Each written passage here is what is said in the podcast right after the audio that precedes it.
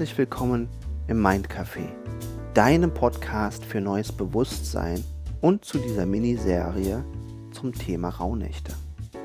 In dieser Folge möchte ich gerne mal darauf eingehen, was sind eigentlich diese Rauhnächte und was macht diese Rauhnächte so besonders. Nun, wenn du dich noch nicht mit Rauhnächten befasst hast, dann kann ich dir verraten, dass gerade in den nördlichen Kulturen, aber auch in vielen anderen Kulturen tatsächlich diese Nächte rund um die Jahreswende schon traditionell immer ganz besondere Zeiten waren. Und es gibt in unglaublich vielen Kulturen dazu verschiedenste Rituale. Woher kommt das? Nun, das kommt daher, dass wir eben tatsächlich schon immer hoch zu den Gestirnen geschaut haben, auch sehr frühe Kulturen sich erstaunlich gut damit auskannten und festgestellt wurde, dass es eben genau im Prinzip am 21. zum Beispiel ist ja die Wintersonnenwende, das heißt der kürzeste Tag und die längste Nacht und danach wird es wieder länger. Und das haben eben halt viele in ihren Kulturen, in ihren Riten, in ihren, ja, ihrem spirituellen Leben auch, in ihre Religionen eben schon immer eingebaut. Also das ist jetzt nicht irgendwie im Christentum neu erfunden worden, sondern genau um diese Zeit herum hat man eben sich dann häufig zusammengefunden, weil es ja auch so sinnvoll ist, weil man eben betrachten konnte, guck mal, hier geht eben eine Episode zu Ende. Jetzt ist dieser Zyklus quasi abgeschlossen, wo die Tage immer kürzer wurden, die Nächte immer länger. Und jetzt quasi begrüßen wir einen neuen Zyklus, der plötzlich wieder auf Expansion geht. Und das ist so eine Sache, die habe ich intuitiv auch schon immer gespürt. Aber es hat sehr, sehr lange leider gedauert, bis ich das zum einen mir so erlaubt habe oder erlauben konnte, das dann auch so zu leben.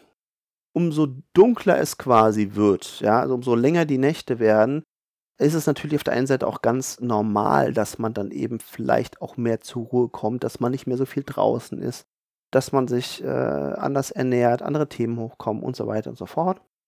Und deswegen wollte ich ganz oft, gerade wenn es aufs Jahresende zugeht, wirklich ganz häufig intuitiv schon immer meine Ruhe haben. Ich hatte gar keine Lust auf dieses Weihnachtsfest und Feiern und dieses ganze Brimborium. Also ich habe zwar schon immer diese Atmosphäre geliebt, dieses Anschauen von den bunten Lichtern, aber ich wollte da am liebsten immer wirklich alleine flanieren durch die Straßen, durch vielleicht auch mal ein Einkaufszentrum oder so aber auch eben durch diese abgelegenen Seitenstraßen von Städten oder Dörfern und einfach, ja, einfach diese Atmosphäre auf mich wirken lassen. Und das ist eben auch ganz natürlich, weil es ist eben eine Phase der Kontraktion. Also wo man auch sieht, die Natur zieht sich ja auch zurück, das Holz zieht sich zusammen. Alles ist immer, immer kompakter und, und eben auch sehr zurückgezogen. Und das ist eben, ja, auf so vielen Ebenen eine wunderbare Zeit, um eben Einkehr zu halten, um Innenschau zu betreiben, um zu gucken, was ist eigentlich mit mir, was betrifft mich und, und, und was ist für mich jetzt gerade wichtig, um mich eben auch zu erholen von den Strapazen, von den expansiven Phasen, also den Phasen, wo man aufgebaut hat, wo sich alles ausdehnt, wo, wo alles wächst, wo man Projekte verfolgt, wo man vielleicht neue Bekanntschaften und Partnerschaften und was ist ich, was nicht alles betreibt.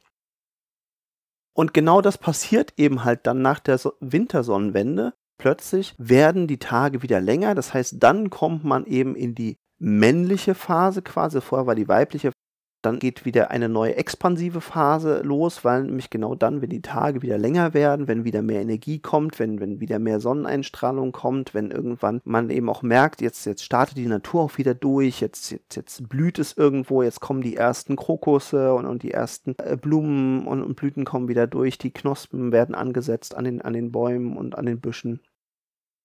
Und das hat man eben halt schon immer gewusst und das wurde natürlich eben in viele Rituale mit eingebaut, weil das ja eben auch ganz wichtig ist, weil vielleicht für viele auch tatsächlich diese Zeit nach der, nach der Erntezeit musste man ja ganz, ganz lange Zeit unserer Evolution dann eben mit dem, was man bis dahin gesammelt hatte, irgendwie über den Winter kommen. Das heißt, es war eine Zeit auch des, des Mangels und deswegen hat man auch gerade deswegen darauf geachtet, dass man dann eigentlich auch mit seinen Energien haushaltet und dass man eben nicht so äh, auf Produktivitätsmaximum und sowas geht oder, oder ganz, ganz viel tut, sondern eigentlich hat man versucht, die Energien möglichst zu sparen, die Ressourcen zu sparen, dass man gut über den Winter kommt. Und wenn dann bis zum Frühling, wenn es dann langsam wieder wärmer wurde und wieder losgeht, dann hat man sich natürlich darauf gefreut. Und da war natürlich auch früher vielleicht noch viel, viel mehr Hoffnung mit verbunden, als wir das heute sicherlich auch noch intuitiv spüren und was wir dann eben auch oftmals so mit, mit Frühlingsgefühlen und sowas umschreiben. Aber das hat, glaube ich, in unserer Evolution früher eben viel, viel tiefer gesessen und viel, viel weiter gegriffen, weil es da eben nicht nur darum ging, irgendwie ein nettes Gefühl zu haben, sondern tatsächlich weiter drüber. Es ging eben auch um, um das Überleben. Und man wusste einfach jetzt, wenn die, wenn die Tage wieder länger werden und wenn es jetzt in Richtung Frühling geht, dann werden wir irgendwann auch wieder einfacher was ernten können oder wir können was anpflanzen und die Tiere kommen wieder raus und dann können wir besser jagen gehen. Und dann haben wir auch einfach durch die Sonne mehr Energie. Das heißt, wir brauchen dann auch nicht mehr so viel Holz, um vielleicht unsere Häuser und unsere Hütten zu beheizen.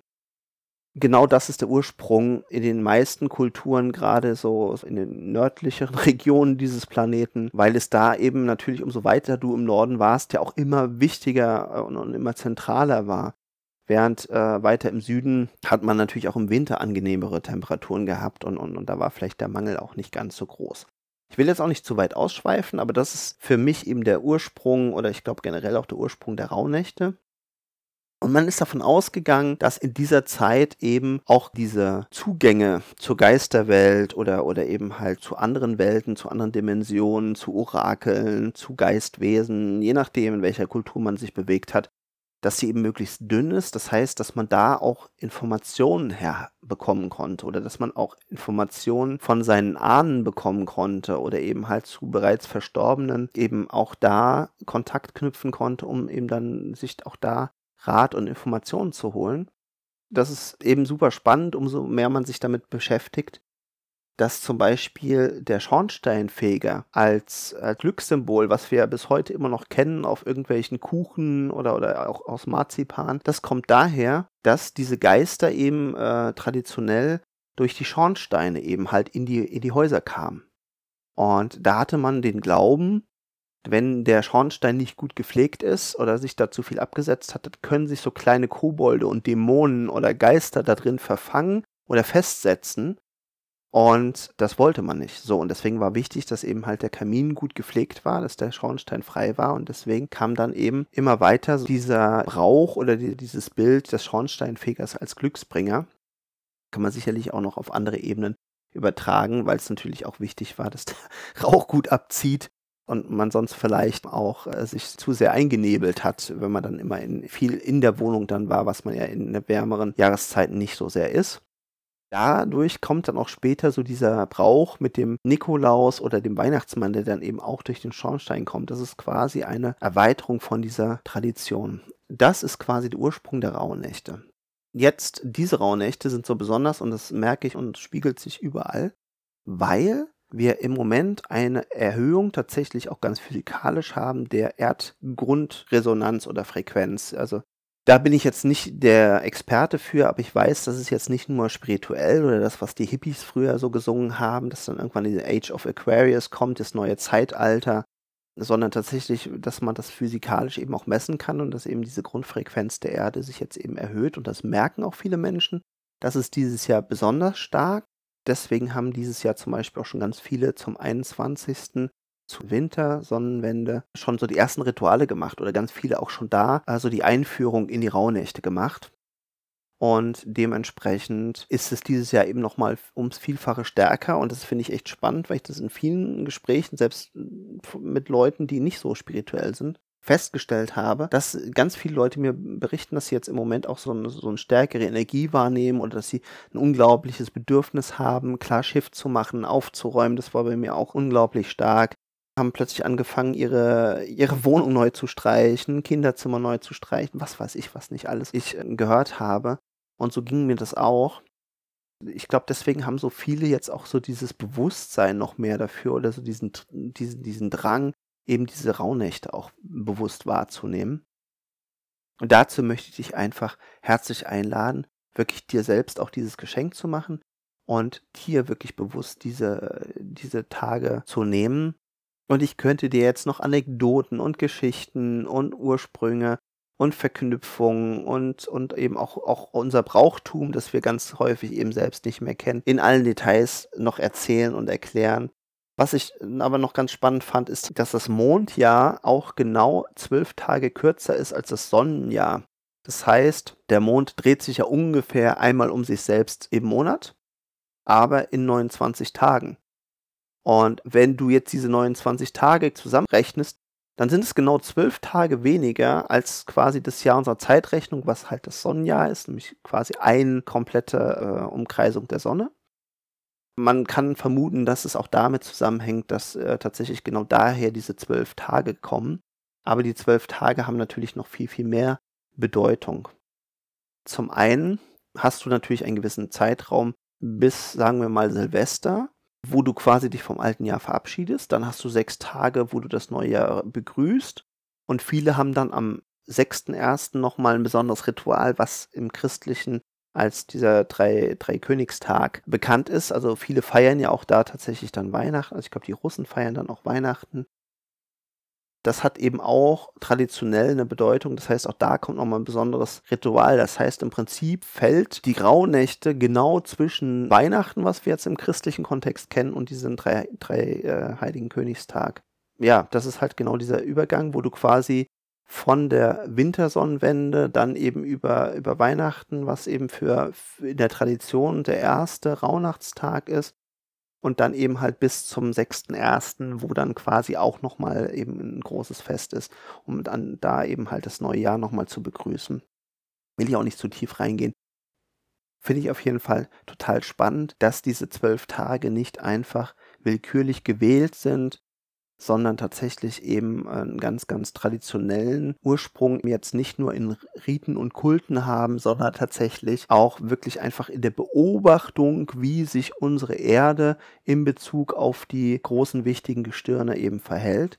Und dass es damit zusammenhängt und dann eben interessanterweise es auch so schön zusammenkommt, dass wir nicht nur zwölf Tage haben, also sechs Tage, um das alte Jahr zu verabschieden, sechs Tage, um das neue Jahr zu begrüßen, sondern jeder einzelne Tag kann ja symbolisch auch schon wieder für einen Monat stehen. Das heißt, du kannst dich bestimmten Themen der einzelnen Monate widmen, ja. Und das eben tatsächlich auch wieder jedes Mal in Bezug auf Reflexion. Was ist in dem jeweiligen Monat gewesen im alten Jahr? Und was wünsche ich mir oder was könnte sein in diesem jeweiligen Monat? Und diese Monate, die stehen eben natürlich auch wieder für spezielle Energien. Also das, was ich eben auch schon erzählt hatte dass es eben ja immer so, so quasi so ein, ein halbes Jahr bis zur Sommersonnenwende ist alles expansiv und ist im Auf, Aufblühen und im Wachsen und im Streben nach außen und dann eben von der Sommersonnenwende bis zur Wintersonnenwende wieder so eine Phase des Zurückziehens, Zusammenziehens, wieder zur Ruhe kommen, neue Kraft schöpfen, verfestigen auch von dem, was aufgebaut. Ne? Also quasi, dass du, dass du eben halt viel baust und das darf dann eben wirklich dann auch in, in solide Substanz sich umwandeln. Und das finde ich eben halt auch total spannend. Und wenn du eben halt bewusst so dieses Jahr mal für dich so betrachtest, rückwirkend wie vorschauend, dann bekommt man, glaube ich, auch ein stärkeres Gespür für diese einzelnen Qualitäten. Ja, und auch dieses Gespür von, ähm, ja, eben im Winter ganz stark äh, Rückzug, Energie sparen, ähm, sehr reduziert leben, bei sich ankommen, dann im Frühjahr alles wächst, alles sprießt, alles geht nach außen, dann im Sommer maximale Energie, und ganz viel empfangen, ohne dass man viel Energie noch reinstecken muss, weil man eben vielleicht vieles im, im Frühjahr aufgebaut und vorbereitet hat. Dann kommst du irgendwann in den äh, Herbst, wo dann die, die Ernte ist, wo du eben quasi da dann eben schauen kannst, äh, was, was habe ich denn in diesem Jahr aufgebaut, was, was hat sich denn entwickelt, was ist gesprossen, was ist gewachsen, hat natürlich auch noch viel Bezug wieder auf die Tradition, wo man eben noch mehr, also alle, nicht, nicht, nicht nur Einzelne eben halt Landwirtschaft betrieben haben, viel mehr in, in Kontakt mit der Natur waren. Und dann eben halt tatsächlich wieder im Winter in diese Ruhephase, in diesen Rückzug zu gehen, in diese Reflexion, in diese Neuausrichtung. Ich hoffe, ich konnte dir so ein paar Einblicke geben, ähm, was eben Rauhnächte für mich ausmacht, was Rauhnächte generell ausmacht, was für Chancen da drin stecken. Und nicht zuletzt natürlich auch, warum diese Rauhnächte ganz besondere sind, weil eben tatsächlich diese wirklich auch physikalische, aber auch spirituelle Energieerhöhung gerade stattfindet. Und deswegen tatsächlich auch ganz viele Leute, die vielleicht da noch keinen Bezug zu hatten, gerade in diesem Jahr 2020 sich so sehr dann eben mehr diesen spirituellen Themen, dieser Bewusstheit, dieser Achtsamkeit annehmen Und davon ist ein ganz, ganz wichtiger Teil aus meiner Sicht und ein wunderschönes Geschenk. Die Rauhnächte. Eine Frage, die sich natürlich aufdrängt und die immer wieder gestellt wird, ist die Frage, wann sind eigentlich diese Rauhnächte? Und da gehen die Meinungen im Detail so ein bisschen auseinander und ich weiß auch gar nicht, ob es jetzt wirklich eine festgelegte Tradition gibt. Es gibt viele, die immer wieder darauf hinweisen, dass im Prinzip das Weihnachtsfest, das christliche, am 24. auch gleichzeitig die erste Rauhnacht ist. Es gibt aber manche, die fangen, wie ich auch schon erwähnt habe, am 21. bereits an mit den Rauhnächten oder machen da das erste Ritual und steigen für sich in die Rauhnächte ein. Und dann gibt es wieder Leute, die sagen, ich möchte erstmal mit der Familie und, und mit den gewöhnlichen Verpflichtungen nachkommen und erstmal regulär das christliche Weihnachtsfest feiern und steigt am zweiten Weihnachtsfeiertag ein, das heißt am 26. Und das ist das, was mir auch am besten gefällt, jetzt gar nicht, weil das Weihnachtsfest mir so unglaublich wichtig ist, sondern weil ich dann eben ganz genau diese sechs Nächte im noch alten Jahr nach unserem Kalender habe und dann die weiteren sechs Nächte bis zum 6.1. Und manche, die natürlich früher anfangen, die äh, sind dann auch schon früher fertig und machen dann zum Beispiel eben auch nochmal so ein gesondertes Ritual am 6.1., am Dreiheiligen Königstag. Spür da einfach mal dich rein. Es gibt wahrscheinlich auch einige Leute, kann ich mir sehr gut vorstellen, die sagen, ich möchte gerne so anfangen, dass ich an Silvester dann nochmal eine Pause mache und dann eben mit Familie, mit Freunden ganz, ganz wild Silvester feiern kann und da eben andere Dinge mache und vielleicht Blei gieße oder, oder was man eben an Silvestern so, so alles macht und sich auf das Feuerwerk und auf das Raclette und die guten Gespräche und sowas konzentriert und dann quasi am 1.1. abends wieder äh, weiter in die Rauhnächte einsteigt. Spür da einfach mal rein, wie das für dich am besten passt. Wie gesagt, ich mag es am allerliebsten, am 26., 27., 28., 29., 30., 31. quasi das Jahr zu verabschieden, also die ersten sechs Rauhnächte zu machen und dann ab dem 1. bis zum 6.1. die weiteren sechs Nächte zu machen. Spricht überhaupt nichts dagegen, dass du das ganz, ganz frei für dich gestaltest, wie es eben sich für dich richtig anfühlt und für dich passt. Wenn du jetzt Lust hast, die Rauhnächte weiter mit mir zu verbringen, es wird jeden Tag mindestens einen kurzen Impuls geben. Vielleicht kommen auch nochmal andere Themen hoch, dann mache ich dazu nochmal was extra. Und in diesen kurzen Impulsen, da werde ich einfach äh, mal so ein bisschen kurz nur ansprechen, was für die einzelnen Tage ansteht, was mögliche Themen sein könnten, was mögliche Fragestellungen sein könnten und was du für dich so behandeln kannst, was eventuell sich zum Räuchern anbietet oder was auch ansonsten eben hilfreich sein könnte. Das muss man nicht alles machen, das kann man machen. Und da darfst du eben auch ganz bewusst auf dich schauen, auf deine Bedürfnisse schauen und gucken, was eben auch wirklich für dich passt. Dabei wünsche ich dir ganz, ganz viel Freude und schöne Erkenntnisse. Wir hören uns in der nächsten Folge wieder. Bis dahin, dein Marco.